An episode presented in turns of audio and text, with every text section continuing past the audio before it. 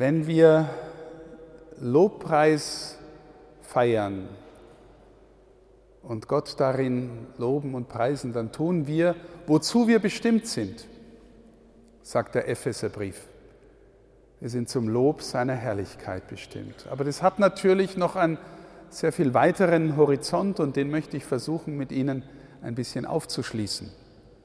Zunächst, wie gebrauchen wir in natürlicher Weise, wenn wir nicht gleich an Gott denken, in natürlicher Weise das Wort Herrlichkeit oder herrlich. Wenn wir beispielsweise eine überwältigende Landschaft sehen, ein Naturereignis sehen und wir sagen, wow, ist das herrlich. Oder ein Kunstwerk, das uns erfasst, ein Kunstwerk, vor dem wir staunend stehen und sagen, wie schön ist das denn?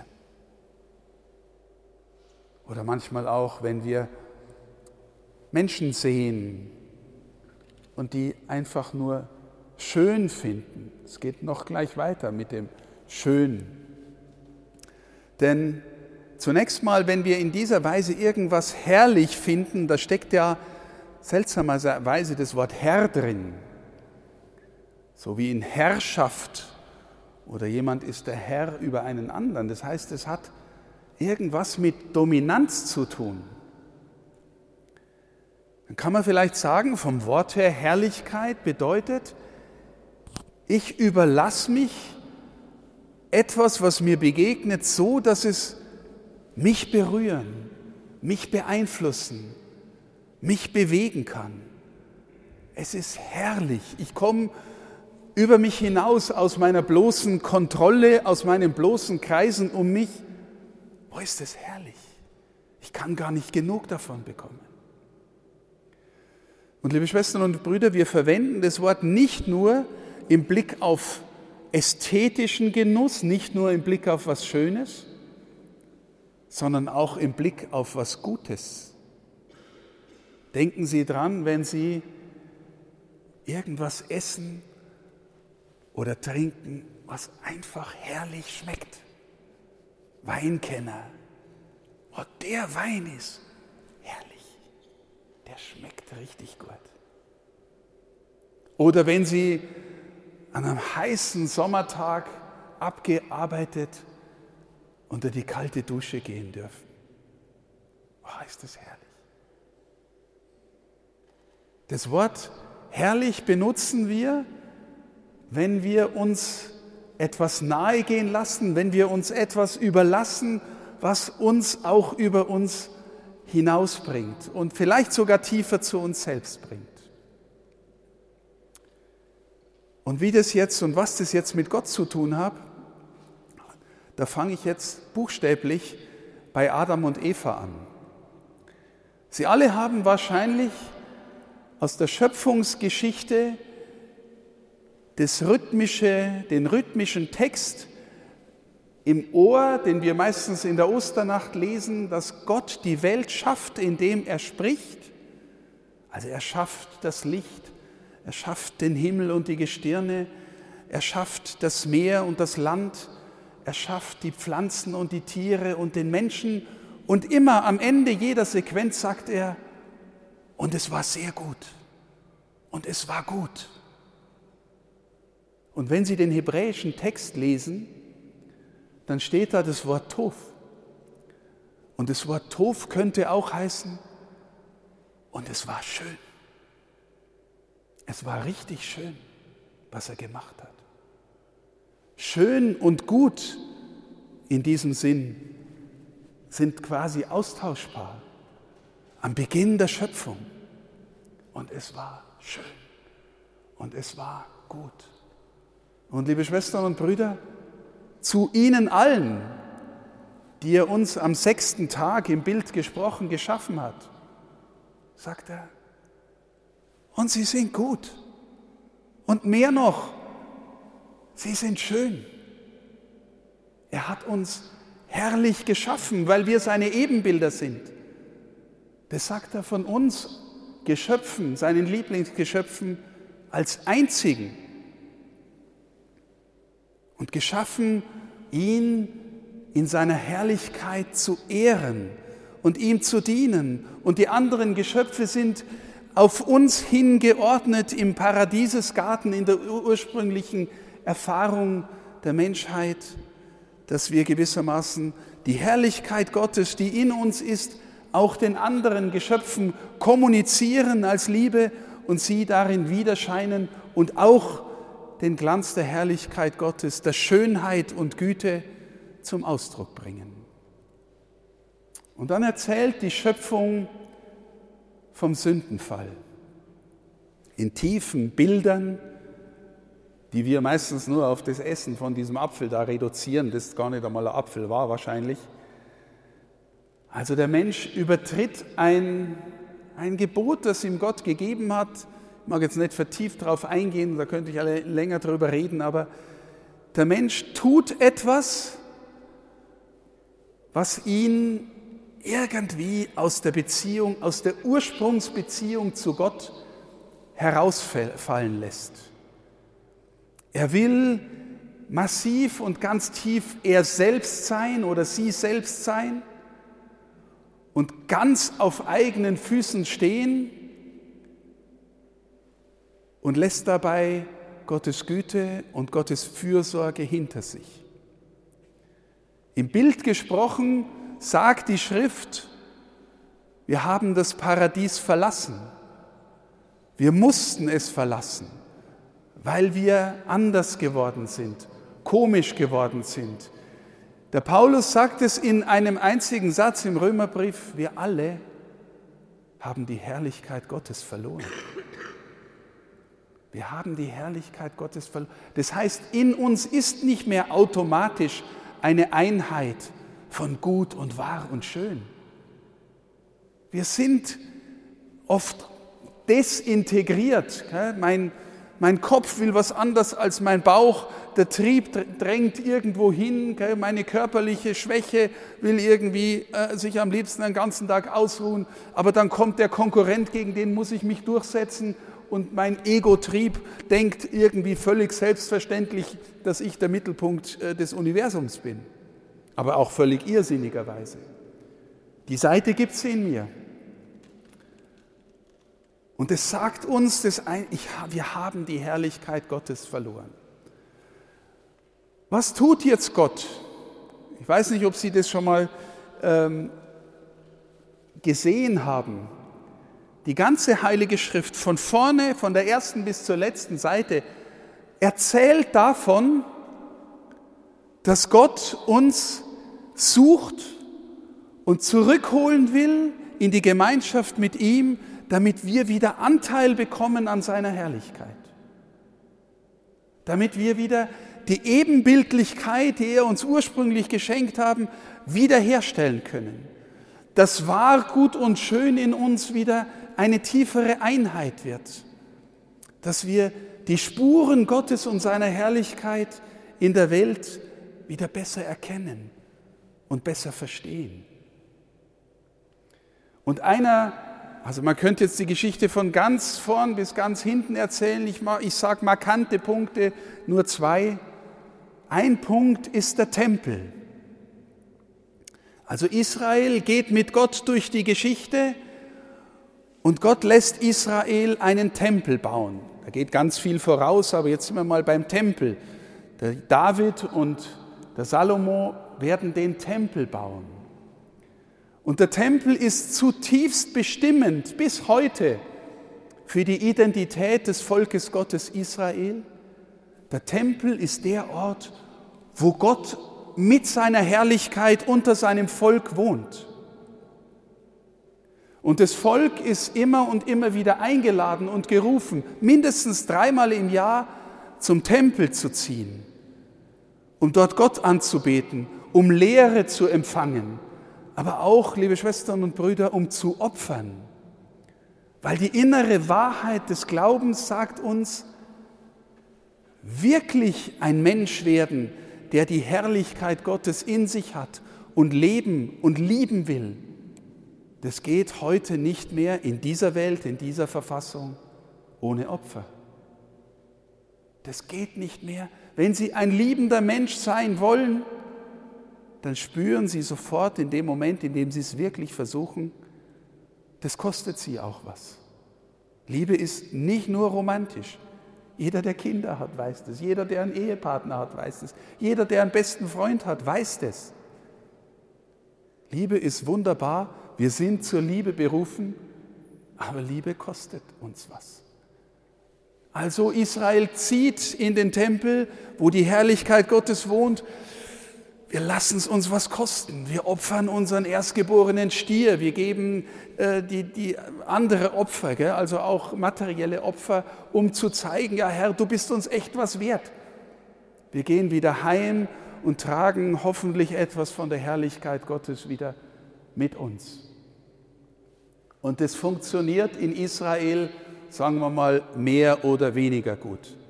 Ja, je weiter sich Israel immer wieder entfernt und sich weniger für die Herrlichkeit Gottes interessiert, desto mehr kommen wieder die Katastrophen und die Zerstörungen, was auch immer.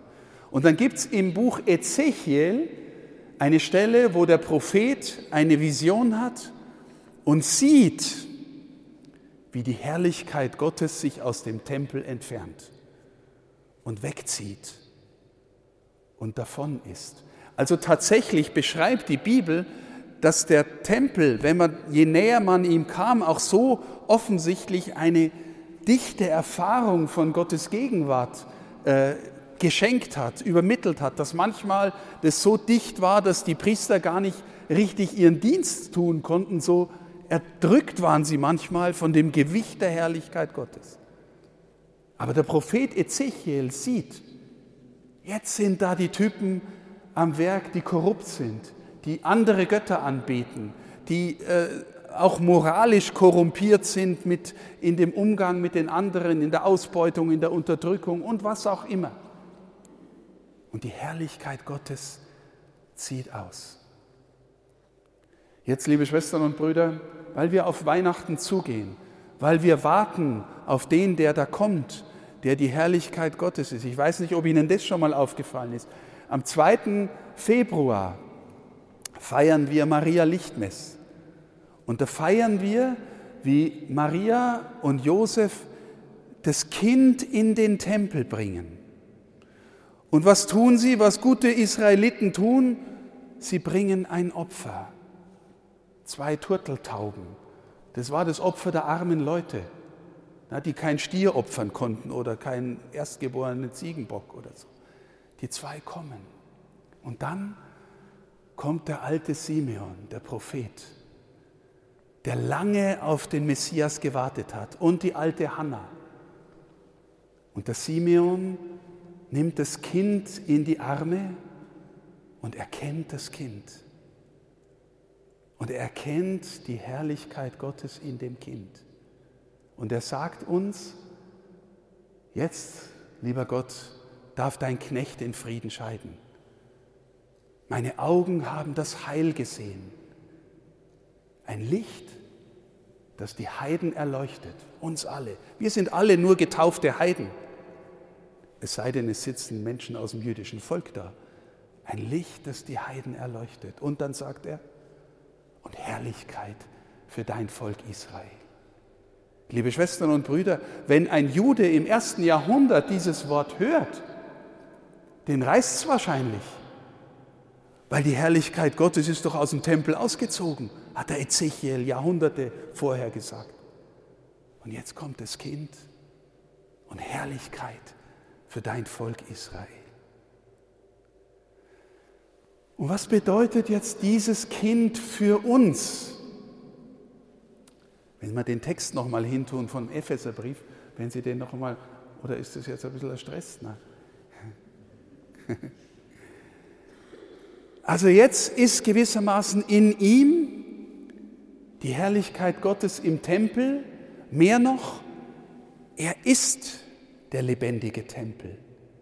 Reißt diesen Tempel nieder, in drei Tagen baue ich ihn wieder auf. Er meinte den Tempel seines Leibes. Er ist der Ort der Gegenwart Gottes unter uns. Und er stirbt für uns, liebe Schwestern und Brüder, und steht für uns auf. Und die Schrift erzählt, dass er damit gewissermaßen des Paradies wieder aufmacht. Dass wir in ihm, wenn wir verstehen, immer mehr verstehen, wer er ist, dass er die Herrlichkeit Gottes unter uns in Person ist. Und dass unsere Nähe zu ihm, unser Glauben an ihn, unser uns vergeben lassen durch ihn, uns nach Hause bringt. Und nach Hause bringen heißt, er macht uns wieder zu Familienmitgliedern. Er hat uns mit allem Segen seines Geistes gesegnet durch unsere Gemeinschaft mit ihm im Himmel. Nächste Folie. Und hat uns aus Liebe im Voraus dazu bestimmt, seine Söhne und Töchter zu werden durch Jesus Christus. Wie geschieht es? Durch die Vergebung der Sünden. Was bedeutet Sünde im tiefsten Sinn? Leben, als ob es Gott nicht gäbe. Ich brauche ihn nicht. Ich bin mein eigener Herr, meine eigene Herrin. Die Herrlichkeit Gottes liegt nicht allein in mir aus mir. Sie liegt in ihm und in der Beziehung zu ihm. Er hat uns aus Liebe im Voraus dazu bestimmt, seine Söhne und Töchter, seine Kinder zu werden durch Jesus Christus. Liebe Schwestern und Brüder, wir beten in fast jedem Gottesdienst Vater unser.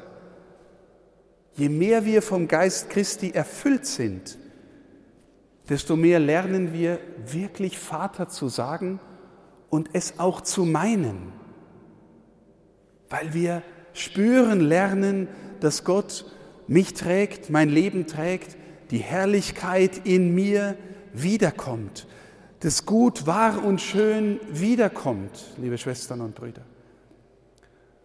Und es führt uns dann auch dazu, womöglich in den auf den ersten Blick hässlichen Sachen der Welt Gottes Herrlichkeit zu erkennen. Zum Beispiel kennen die alten Griechen sowas wie die schöne Tat. Die schöne Tat, nicht nur die gute Tat, die schöne Tat. Antigone in der alten Tragödie hat, einen, hat ihren Bruder beerdigt, obwohl der Führer der Stadt das verboten hat und sie hat damit ihr Leben riskiert.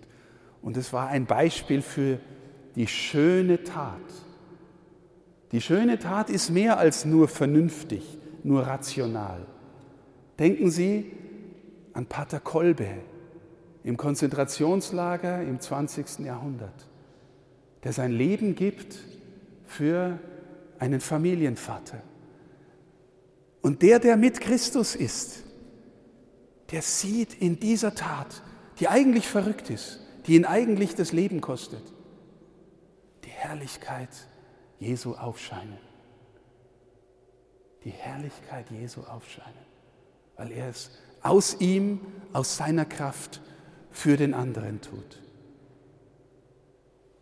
Und von dort her, liebe Schwestern und Brüder, sehen wir vielleicht auch, was der Johannesevangelist meint, wenn, wenn er die Kreuzigung mit der Verherrlichung Gottes gleichsetzt. Gott hat seinen Sohn am Kreuz verherrlicht. Warum? Nicht nur, weil er unfassbar groß ist,